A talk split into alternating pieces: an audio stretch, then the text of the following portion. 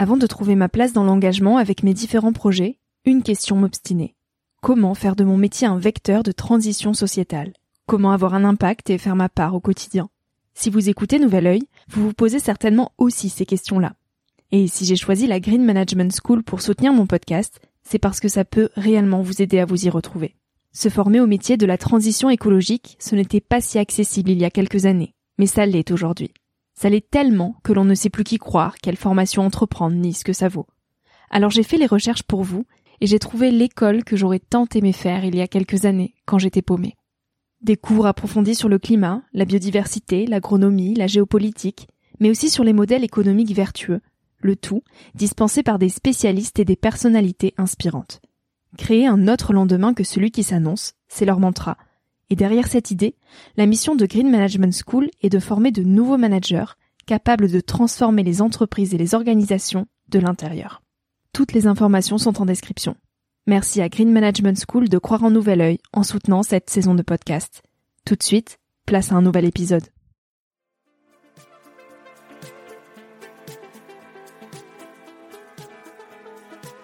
Hello, je suis Victoria et j'ai 24 ans. Chaque semaine, j'embarque mon micro jeune et je pars à la rencontre de personnes inspirantes pour poser mes questions sur ce qui fait nos vies, dans un monde où l'on se cherche et où on questionne notre avenir. J'espère qu'écouter le parcours et les conseils de ces personnes qui ont rêvé et osé faire de leur rêve une réalité t'aidera toi aussi à avancer d'un pied plus sûr dans la vie. Alors je t'invite à emprunter un nouvel œil pour regarder le monde sous un autre angle, pour te recentrer sur ce qui est essentiel et sur qui tu es pour t'aider à trouver ton chemin et surtout à oser.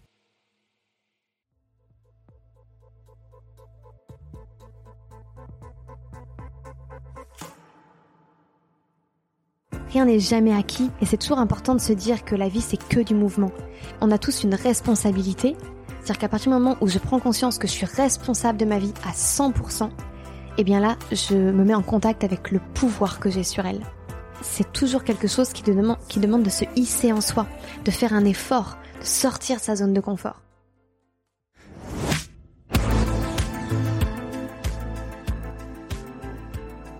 Il y a les vies tracées d'avance, que l'on suit sur mesure sans ne jamais déborder. On suit les pointillés, on avance en déroulant les plans sur des années. Et il y a les vies que l'on s'invente, qu'on modèle sur mesure selon nos passions, nos élans et nos envies certes moins confortables, plus à risque et incertaines, ces vies nous révèlent, nous animent et nous prennent les tripes. Tara a choisi de ces vies que l'on s'invente, par choix, mais aussi et surtout par nécessité de ne pas s'endormir dans un conformisme. Pour elle, il est de notre responsabilité de choisir la vie qu'on souhaite mener. Alors en écoutant ces phrases, tu te diras peut-être que oui, c'est bien beau de dire ça, mais c'est moins facile à faire. Tu te diras que ce n'est pas pour toi, que la vie est plus compliquée que ça et que suivre ses passions, ça ne fait pas une vie. Pourtant si, la vie a ça de magique que l'on a un pouvoir sur elle, celui d'en être responsable. Tara chante, elle est compositrice et interprète, mais elle n'est pas arrivée où elle en est aujourd'hui par hasard, par facilité et ni par chance. Elle incarne cette volonté de vivre pleinement en s'en donnant les moyens. Dans cet épisode avec Tara, on parle de conditionnement, de musique et d'humanité. J'espère que cette écoute te donnera l'élan pour jouer avec la vie. Ça marche bien. Oui, c'est parfait. Ah, il sent bon en plus, les micros. C'est vrai? Ouais. Je te jure, ça me rappelle une, odeur de mon enfance. C'est trop marrant. c'est bien que cette interview qui commence comme ça. T'arrives à mettre un mot sur ce que ça sent? Ça sent... Euh, Mais ça sent l'odeur de ma chambre. C'est vrai? Ouais, ouais, ouais c'est l'odeur de ma chambre, de mes draps. Et eh bien en fait, c'est ce que j'allais dire, ça sent... Euh, ça me rappelle l'odeur de mon enfance quand ça sent le propre. Tu sais, quand la maman, elle vient de faire le ménage et, tout, je te jure. C'est vraiment ça, ouais. Excellent. je suis avec Tara, euh, qui est auteure, compositrice, interprète. Euh, tu réalises des musiques de films et de documentaires. Tu réalises aussi tes propres albums. Euh, et le dernier euh, clip en date que tu as tourné, c'est L'empreinte pour le film le documentaire L'empreinte. Ouais, c'est ça. Qui a une belle histoire puisque j'ai contribué à la réalisation de ce clip et c'est mmh. notamment là qu'on a pu faire euh, connaissance. Oui, tout à fait. Ouais. Et que je me suis dit mais Tara, c'est une fille géniale, il faut lui tendre le fameux micro jaune. voilà ce que ça donne de se rencontrer au sommet d'une montagne pour un clip. Hein. Il y a mmh. forcément des suites, quoi. Forcément. Donc au-delà de ta casquette musicale, est-ce que tu peux euh, te présenter à celles et ceux qui nous écoutent? Euh, personnellement. Merci de me donner cette occasion. En fait, euh, parce que je me définis toujours en fait au-delà de ma casquette musicale. Pour moi, je suis d'abord une grande amoureuse de la vie et de la terre. Je suis trop contente d'être sur cette planète, en ah. fait. Je trouve que c'est la plus belle planète de tout l'univers.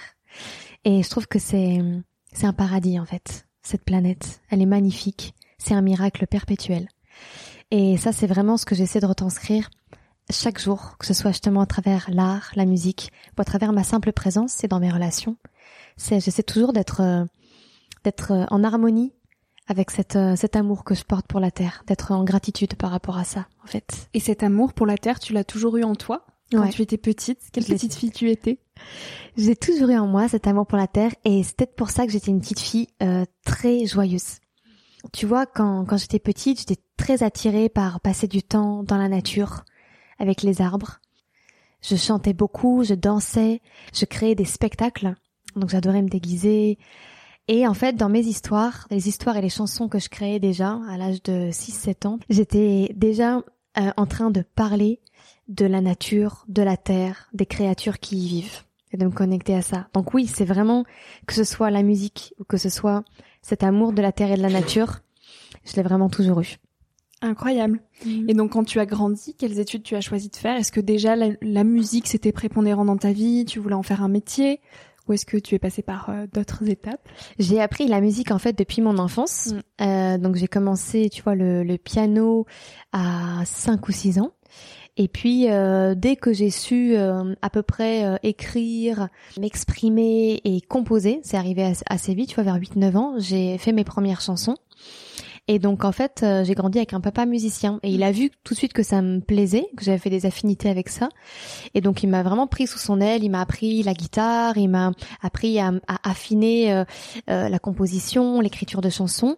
Donc j'ai reçu une éducation musicale à la maison. Mmh. Après de là en faire un métier, franchement, j'y avais pensé, mais comme un rêve. Tu sais, euh, j'ai eu, je suis passée par ce, ce, ce moment de, de, mon adolescence où je disais, ouais, je veux, je veux vraiment être chanteuse. Et puis surtout, ce qui m'attirait, beaucoup, c'était la célébrité, moi. Ah oui. Ouais. J'avais envie d'être célèbre. Pourquoi? Parce que chanter, tu vois, je me voyais chanter sur des grandes scènes, entourée de plein de musiciens, devant un énorme public. Et en fait, ça me remplissait de joie de d'avoir ces visions là et je me disais, mais c'est vraiment ça que je veux faire parce que ça me fait vibrer, parce que ça me met en joie.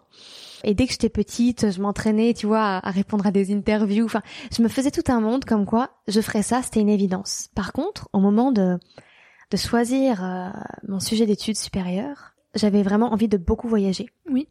Et là, en fait, je me suis dit qu'un métier qui allait me faire voyager, bizarrement, tu vois, j'ai pas vu la musique, j'ai mm. vu le journalisme.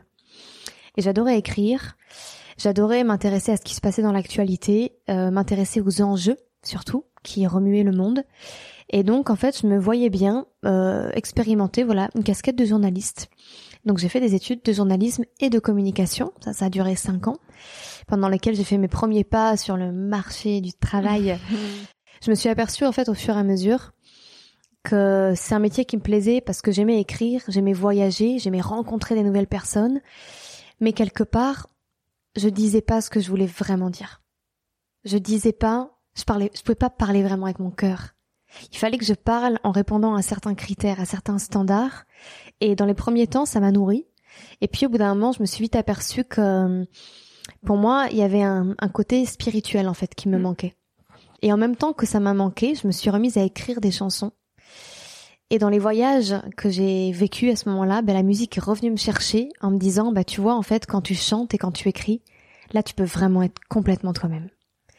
Et donc, petit à petit, j'ai, professionnellement, j'ai commencé mon virage en me posant les questions, qu'est-ce que ça ferait de me professionnaliser vraiment en tant que compositrice, interprète et, auteur. Donc, ça s'est fait progressivement, mais toi, à 20 ans, comment tu te projetais dans la vie des grands? Est-ce que déjà tu avais fait euh, cette acceptation que oui, tu pouvais gagner ta vie avec la musique Ou est-ce que tu commençais plus classiquement ton parcours professionnel?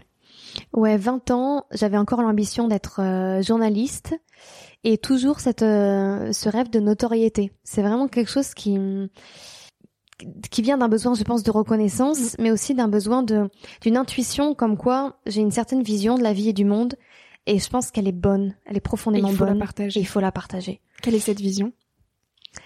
Partage-la nous aujourd'hui. oui, cette vision, en fait, c'est une vision de, de conscience que nous sommes tous profondément reliés les uns aux autres. Et qu'en fait, ça, c'est beau. Et ça, je le chante, je le dis, et j'ai envie de le célébrer. Et on oublie dans nos quotidiens cette connexion les uns aux autres. On, vit comme si on était séparés les uns des autres, comme s'il fallait être meilleur euh, que quelque part que son voisin. Mais en fait, ça peut pas être réel ça. En fait, la réalité c'est qu'on n'est pas en compétition. On est en coopération. Parce que à partir du moment où il y a notre voisin justement à qui quelque chose de mal va arriver, ça va forcément nous impacter. Et c'est difficile de, parler de ça, c'est un concept qui qui peut sembler abstrait. Mais moi, je crois profondément que plus on va chercher à se faire du bien les uns aux autres, et plus en fait on va pouvoir faire l'expérience de ce qu'est vraiment cette planète, la Terre. C'est une planète d'amour en fait. C'est une planète où on est venu expérimenter qu'on est tous là en fait pour se soutenir les uns les autres. Et sans ça, on peut pas vivre. Et ce lien, il t'a manqué quand tu étais jeune?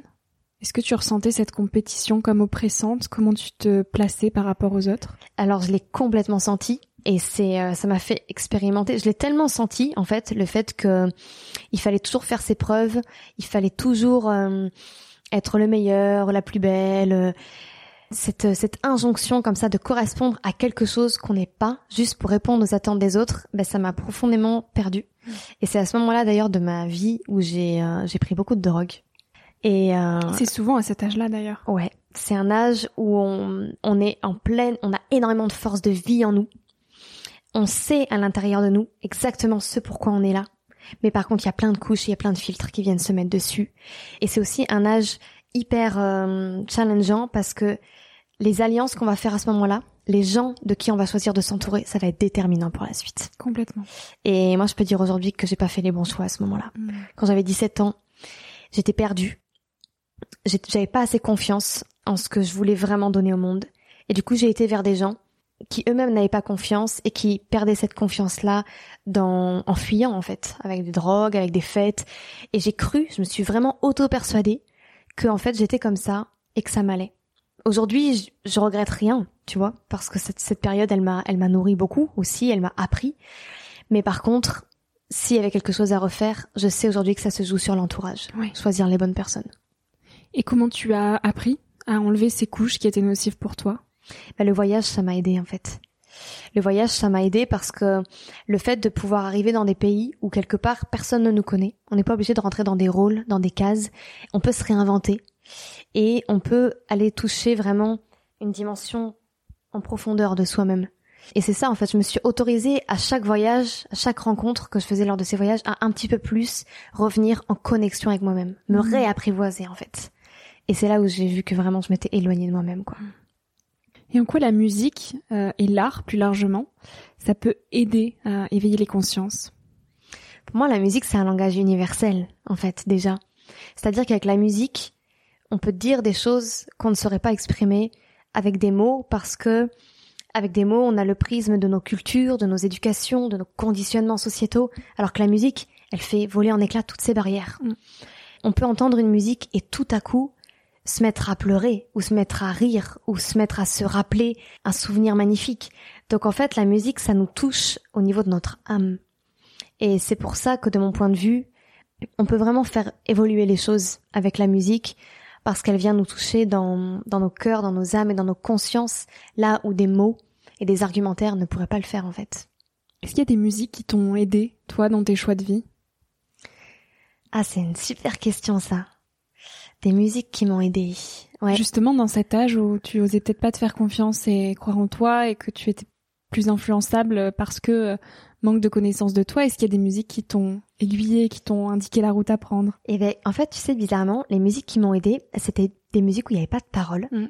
Et moi, j'ai, je suis allée vers les musiques de films, en fait. Donc, euh, à cette époque-là, je me rappelle qu'il y avait, il y a eu un grand essor pour les documentaires animaliers, les documentaires naturalistes, comme par exemple Le Peuple migrateur. Je sais pas si euh, tu as déjà vu ou que ton audience a, connaissance de ce film incroyable où on suit justement la migration des oiseaux. La bande originale euh, est signée Bruno Coulet, donc c'est un grand réalisateur de musique du film français, ce qui est assez rare. Et, et ce sont des musiques chamaniques avec beaucoup de bruit de la terre et, et à la fois symphoniques. Et donc ça, ça m'a rappelé la beauté de la vie, en fait. Donc ça m'a reconnecté à, au fait que moi aussi je voulais faire ça. Et cette beauté que tu avais un petit peu perdue en grandissant ou pas? Je l'ai perdue. Oui, alors c'est peut-être un peu cliché ce que je veux dire. Elle était toujours là, évidemment, parce que je suis persuadée que la beauté, c'est ce que nous sommes tous. Notre essence, c'est la beauté. À partir du moment où on est des terriennes et des terriens, on est à l'image de cette terre. Donc on est la beauté. Par contre, effectivement, on oublie. Et il faut faire des choses et aller vers des choses et des gens qui nous rappellent cette mm. beauté, que nous mm. sommes cela en fait. Mais oui, je pose cette question parce qu'en fait, je vois quand même euh, de façon assez générale dans la société que plus on grandit, plus on s'éteint. C'est, hyper triste hein, de dire ça comme ça depuis le temps blanc, mais c'est vrai que quand on est enfant, on s'émerveille de tout. quoi. Une simple mmh. fleur, c'est waouh, incroyable, on apprend tout, on est en, état d'émerveillement permanent. Tout à fait. Et plus on grandit, plus on se contente, plus on se dit oui, bah c'est normal, c'est une fleur, quoi. Mmh. Ouais, je suis d'accord avec ce que tu dis. Et il y a quelque chose aussi qui vient en grandissant, c'est que en fait, les adultes, ils font vraiment beaucoup, beaucoup de place à la peur. Plus que quand on est enfant. Et il y a un livre que j'adore et que je recommanderais à tout le monde de lire. Je mettrai le lien. C'est Le Petit Prince. Oui. C'est vraiment, d'ailleurs, c'est le livre qui a été le plus traduit en, mm. euh, dans, dans le monde. Mais en fait, dans ce livre, il y a tout. Et Le Petit Prince, c'est vraiment cet archétype de l'enfant intérieur qui nous dit qu'en fait, on peut grandir mais tout en restant un enfant et en, état de perpétuel émerveillement. Mais pour ça, faut pas avoir peur. Il faut mm. toujours avoir l'audace d'oser. Et donc, je dirais que moi, ce qui m'a permis de continuer à grandir sans avoir peur, c'est de me challenger moi-même. Et à chaque fois que je monte sur scène, je me challenge. Parce que je fais l'expérience du trac, du stress, de la peur, d'une certaine manière, mais j'y vais. Tu la domptes. Je la dompte et la joie est tellement plus grande que la peur. L'amour est tellement plus grand que la peur qu'à chaque fois, en fait, je me fais un auto-enseignement, tu vois. Je me dis, ah bah ouais, en fait, c'est... Ouais, il y, a eu de la peur, mais en fait, il y a eu plus fort que ça. Et la peur, en fait, elle sera toujours là, mais il y aura toujours plus fort qu'elle. Et alors, à quel moment la musique a pris euh, une place omniprésente dans ta vie euh, jusqu'à en gagner ta vie?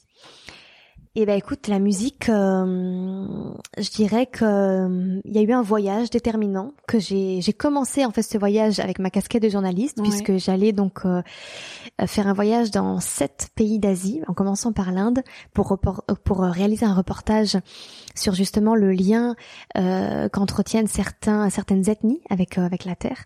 Et en fait, arrivé à un endroit en Inde, dans les Himalayas, donc un endroit que j'affectionne particulièrement qui s'appelle Dharamsala. Oui.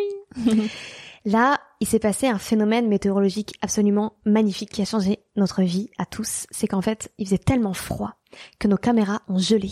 Dingue. Ouais. C'est possible, ça. C'est possible. En tout cas, l'intérieur d'une caméra a gelé. Donc on avait qu'une qui marchait, qui fonctionnait, mais avec laquelle on pouvait pas continuer le documentaire. Et donc en fait, on a été forcé euh, d'être à l'arrêt. Et là, on s'est dit bon, bah, écoute, on est, on est à Dharamsala, on a encore deux semaines ici, on n'a pas de caméra. Et eh ben, qu'est-ce qu'on fait? Et à ce moment-là, j'ai simplement observé ce qu'on appelle des synchronicités. Mm. C'est-à-dire que je me suis juste mis en disponibilité et en total lâcher prise.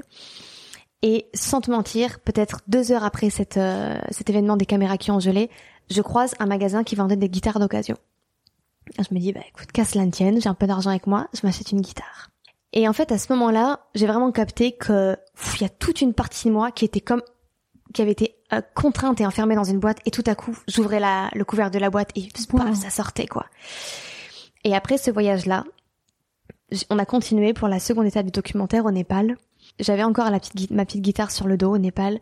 Et là, j'ai fait la, la rencontre avec un Sherpa, donc un guide des montagnes. Et hum, pendant ce voyage, il, il disait tout le temps Tara, Tara, Tara, Tara, Tara. Et en fait, je me disais, pourquoi est-ce qu'il dit tout le temps Tara en me regardant? Et Donc, je pose la question. Et en fait, il me fait comprendre que Tara, en sanskrit et en népali, ça signifie étoile. Et qu'en fait, il m'appelle comme ça parce que je passais mon temps à regarder les étoiles. Et ce nom qui devient ton nom de, de scène. Qui devient mon nom de scène et d'artiste. Clara, en réalité. Et en fait, c'est pour moi, à ce moment-là, que tout a commencé. C'est-à-dire, pour moi, c'est vraiment ce nom-là, il m'a trouvé. Et à partir du moment où je, je me le suis approprié, il y a eu un basculement. Donc c'est une expérience à la fois mystique et à la fois complètement concrète, parce que je rentre à Paris, j'ai l'occasion de refaire une scène. Tout, tout s'enchaîne, j'ai l'occasion de toutes ces chansons que j'ai composées en voyage, de les présenter sur scène. Je décide d'en faire un album. cet album, je décide en hommage à ce voyage qui a changé ma vie de, l'appeler Taramsala. Et en fait, c'est vraiment le nom de Tara qui me fait dire, ben, à partir de maintenant, je laisse cette casquette de journaliste euh, à laquelle je rends hommage parce qu'elle m'aura permis vraiment de faire ces voyages et ces rencontres incroyables. Mais euh, ce que je veux dire, je veux le dire avec mon cœur et, et, je veux le dire sur scène. Et là, je renoue avec ce rêve de la petite fille qui se voit sur une scène devant des milliers et des milliers de personnes en train de vivre une expérience juste de joie. Et là, je me dis, mais en fait, c'est ça que je veux faire. Et là, qu'est-ce que tu ressens? Est-ce que tu te sens libérée? Est-ce que tu as peur? Peur d'affronter l'inconnu, peur financière, peur de confronter le regard des autres. Mais quoi? Tu quittes le journalisme à Paris? Comment tu te sens? Mmh. C'est très mêlé en fait tout ça parce que euh, c'est à, l'époque, je me rappelle que c'est surtout euh, ma grand-mère maternelle qui me disait que c'était hyper important que je sois indépendante financièrement, mm. que j'étais très bonne dans ce que je faisais, le journalisme, et que c'était important que je continue, que j'avais des portes qui s'ouvraient, que c'est comme si je lâchais ce métier en pleine euh, en pleine ascension mm. et que j'avais des portes que j'étais en train de fermer par moi-même. Donc effectivement, je, me dis bien sûr, elle a raison. Et, et à côté de ça, je sens qu'en moi, dans mes tripes, il y a autre chose qui, mm. qui veut vivre et que c'est maintenant, en fait. Donc, en fait, pendant un petit temps, j'ai continué les deux. Et puis après, j'ai envie de dire que les choses, elles se sont faites naturellement. C'est un peu ce que je te disais tout à l'heure, tu sais, avec la peur et l'amour. C'est-à-dire mm. que tout au long de notre vie, la peur et l'amour, elles vont cohabiter. Mais nous, notre responsabilité, c'est de donner plus de place à l'amour, en fait. Donc en fait, là, c'est ce que j'ai fait. Ma casquette de journaliste et d'autrice-compositrice est cohabitée mais au bout d'un moment, j'ai donné plus d'énergie à ma casquette de, de, chanteuse, en fait, et j'ai fait plus de scènes que d'articles. Et ça, naturellement, en fait, ça s'est fait après. Et surtout, j'ai envie de préciser quand même aujourd'hui que rien n'est acquis. C'est-à-dire que c'est pas parce qu'aujourd'hui j'envie, je me sens libre et autonome dans ce métier que, que ça pourra durer toujours. C'est un métier qui est très aléatoire, mais comme beaucoup de métiers, comme notre condition sur Terre, de toute Bien façon. Sûr, comme tout. Donc, euh, je dirais que ce qui a fait la différence, c'est un moment de me dire, je sais que je suis à ma place avec ça, donc je ne me laisse pas le choix de réussir, en fait. C'est magique. Ouais, c'est-à-dire que c'est se mettre au rendez-vous de soi-même. Et, je me suis souvent posé la question, si je dois partir ce soir, si je dois mourir ce soir, comment je me retournerai sur ma vie? Qu'est-ce que je serais mm. heureuse d'avoir réalisé? Et je me voyais sur cette scène, en train d'avoir donné de l'amour et de l'inspiration aux gens. Donc c'était hors de question pour moi de passer à côté de ça. C'est courageux et à la fois c'est hyper inspirant et merci d'incarner cet exemple parce qu'il y en a beaucoup qui ont des rêves aujourd'hui, que ce soit bah, devenir euh, artiste, compositrice, chanteuse, euh, euh, comédien, comédienne et qui s'empêchent parce que oui mais les places sont très limitées, oui mais c'est pas un vrai métier, oui mais si, oui mais ça.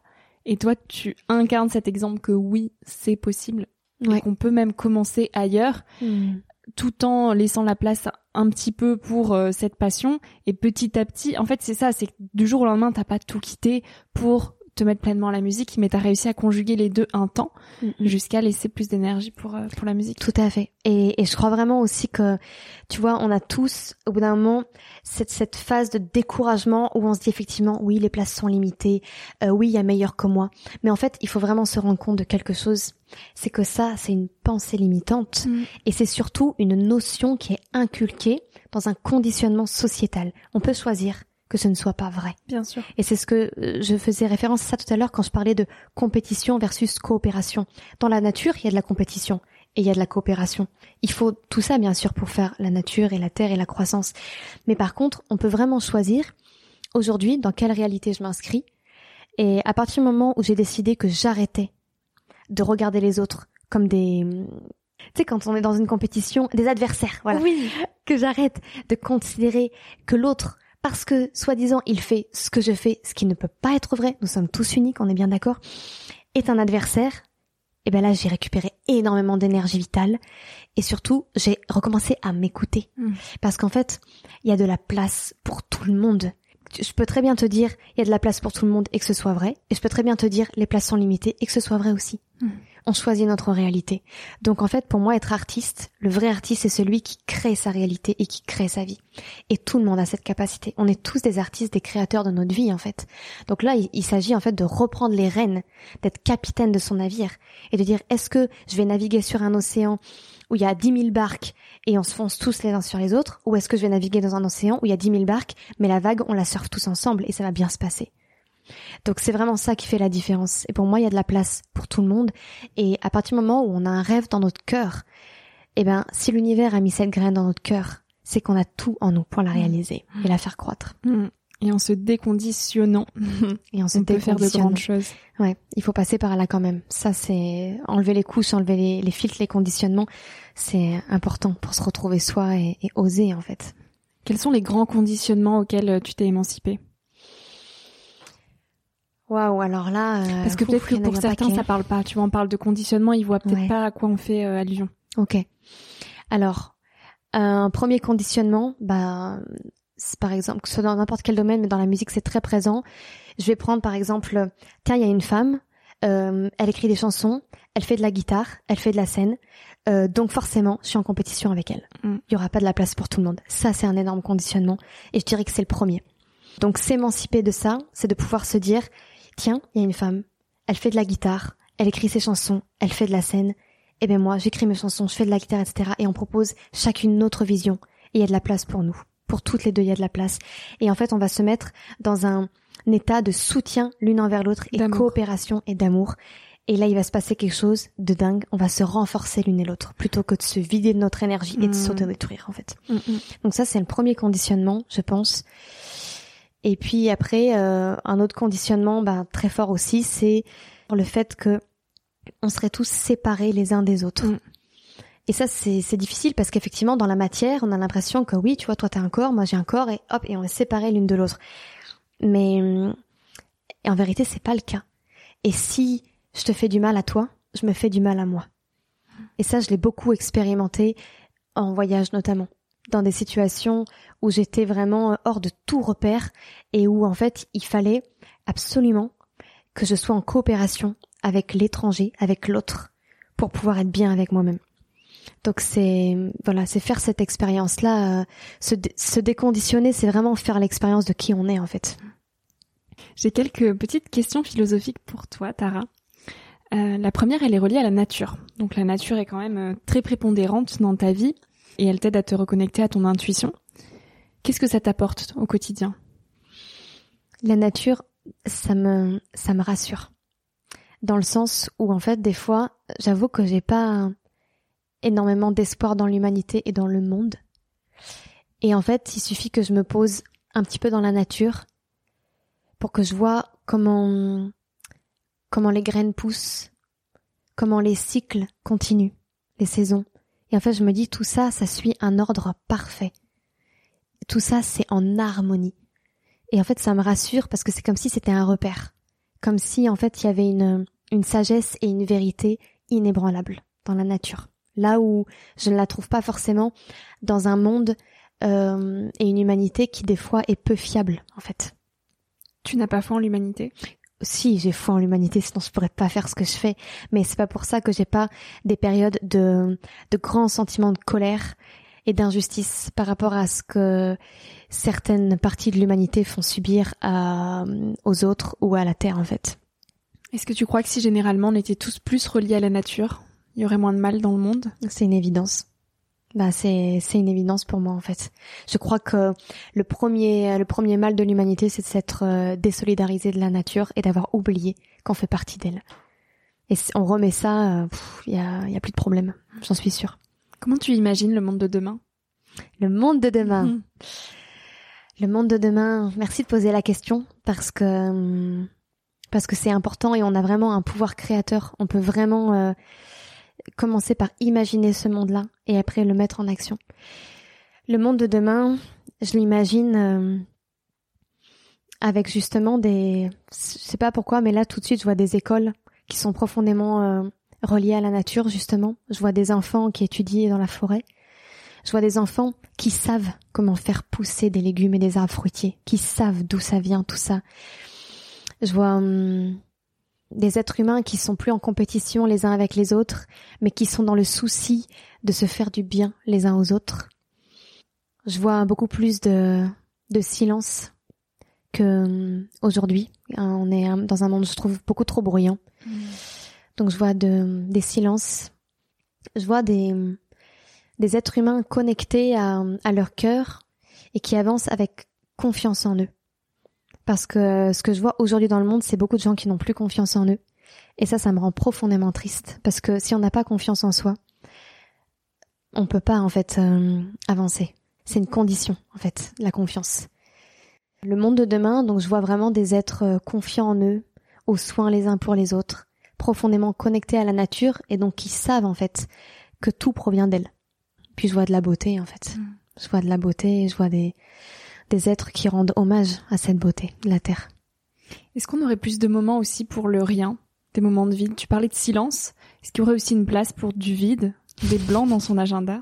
Oh, Alors moi je suis pas forte du tout pour ça, mais euh, Ouais, c'est tellement nécessaire.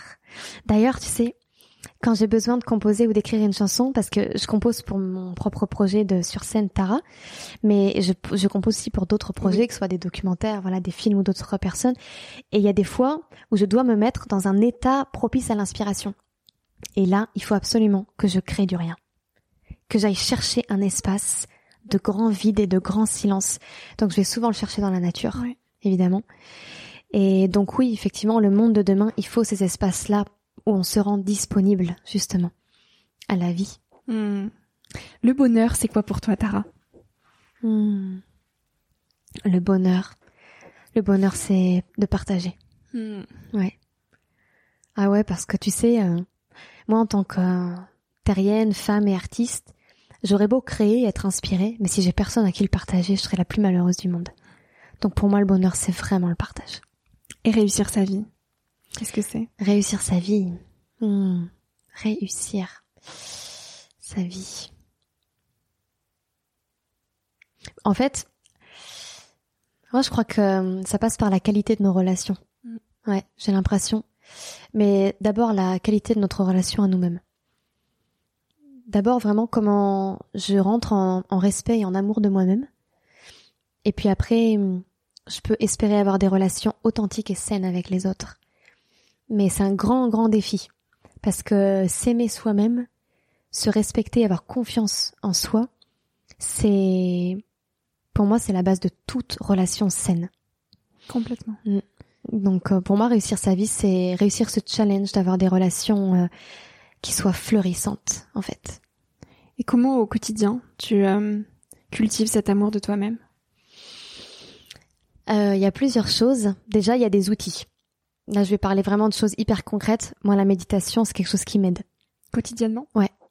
La, la, méditation, la prière. Alors, quand je parle de prière, je ne parle pas de, de prière religieuse. Là, mm. on, on, on, sort du dogme. Pour moi, la prière, c'est vraiment un espace de connexion avec euh, mon âme, mon cœur. Mais c'est-à-dire, en fait, qu'est-ce qui pour moi a du sens? Tu vois, de temps en temps, je me fais des petits bilans mm. où euh, je me retourne sur ma vie et je regarde le chemin parcouru.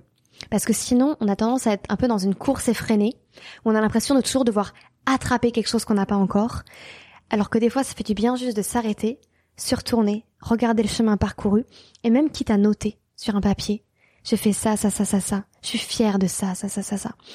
Et c'est vraiment ces temps de pause, ils sont absolument essentiels. Et, et de se dire, en fait, que ce soit par écrit ou de se dire à voix haute, je me remercie pour ça. Et, et moi, je me remercie aujourd'hui d'être la créatrice de ma vie. Et ça, ça m'aide à être en amour avec moi-même parce que j'ai conscience que tous les jours, eh bien, j'arrose ces graines de, de cette vie sur mesure que j'ai envie de me créer, en fait. Donc ça, ça m'aide à avoir confiance en moi et du coup à m'apporter de l'amour. Hmm. On voit que t'es épanouie, c'est beau à voir.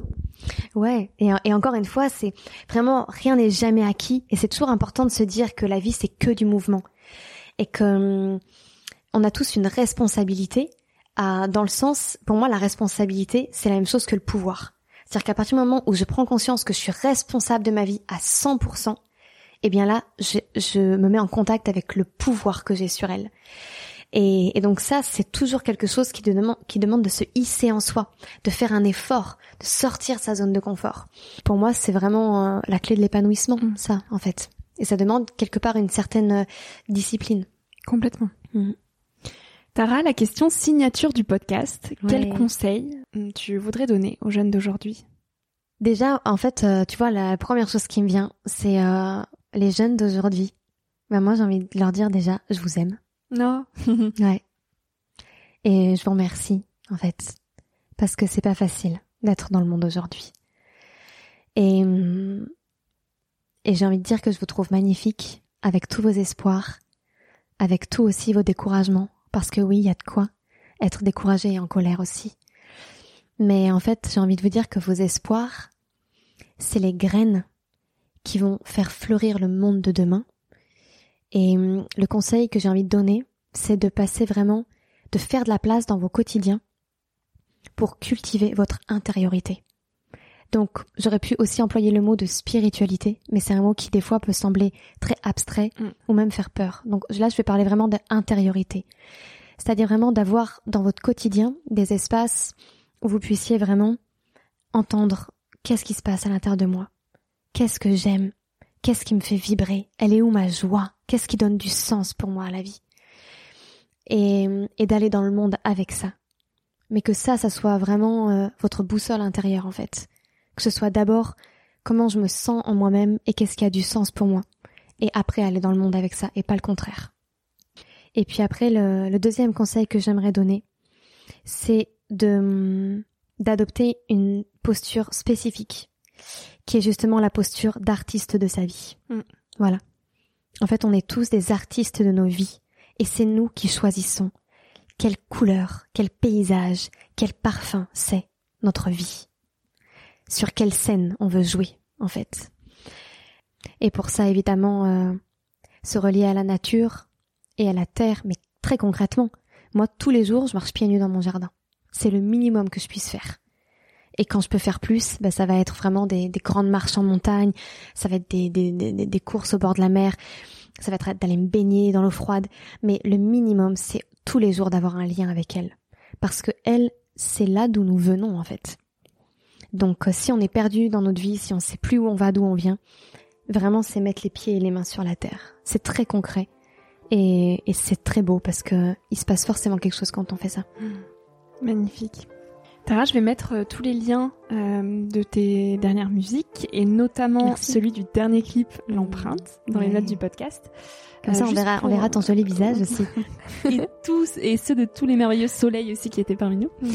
Euh, pour le documentaire, l'empreinte, est-ce que tu as l'information, enfin, tu dois l'avoir, l'information de la date de sortie du documentaire Alors en fait, il va y avoir euh, plusieurs euh, dates de sortie, parce qu'en fait, officiellement, il est sorti donc au Grand Rex de Paris en juin, en avant-première. Là, je sais que pour ceux qui sont dans le Pays Basque, les, il va y avoir une grosse diffusion importante le 17 octobre. Mm-hmm où il y aura justement un ciné-débat et une projection du clip après le film. Donc ça, c'est une date à retenir. Et euh, je pense qu'à partir de octobre, euh, il va être plus ou moins partout. Mais là, il est encore en tournée d'avant-première un peu partout en France. Ok, super. Mm. Je vais mettre tout ça sur, euh, sur les notes du podcast. Merci. Et puis, bah, merci beaucoup, Tara, pour tous tes partages. Est-ce que tu as un mot de la fin à nous partager pour conclure cette interview? Eh bien, gratitude à toi, Victoria, de permettre que ces espaces soient possibles et, euh, qui nous rappellent qu'en fait, on est tous là pour s'inspirer les uns les autres. Donc, euh, merci à toi, vraiment, pour cette création. Je souhaite beaucoup de, encore de, joie, de rencontres et de liens à Nouvel Oeil, parce que c'est vraiment un très très bel espace. Mmh, merci beaucoup, c'est que le début, tu peux compter mmh. sur moi. merci Tara. Merci Victoria. Merci à toi d'avoir écouté l'épisode jusqu'ici. Si ce moment t'a plu, je t'invite à le partager, à laisser quelques étoiles sur iTunes ou Spotify, ou à faire une story sur Instagram pour que je puisse te repartager. En attendant de se retrouver lundi prochain, tu peux me suivre au quotidien et m'écrire sur la page Instagram Nouvel Oeil. Sur le site internet www.nouveloeil-podcast.com, tu pourras aussi t'abonner à ma newsletter. J'y partage des inspirations, des nouvelles, des astuces et des petites choses qui font notre quotidien. Je te dis à la semaine prochaine pour de nouvelles aventures et en attendant, savoure la vie comme il se doit et fais des choses folles.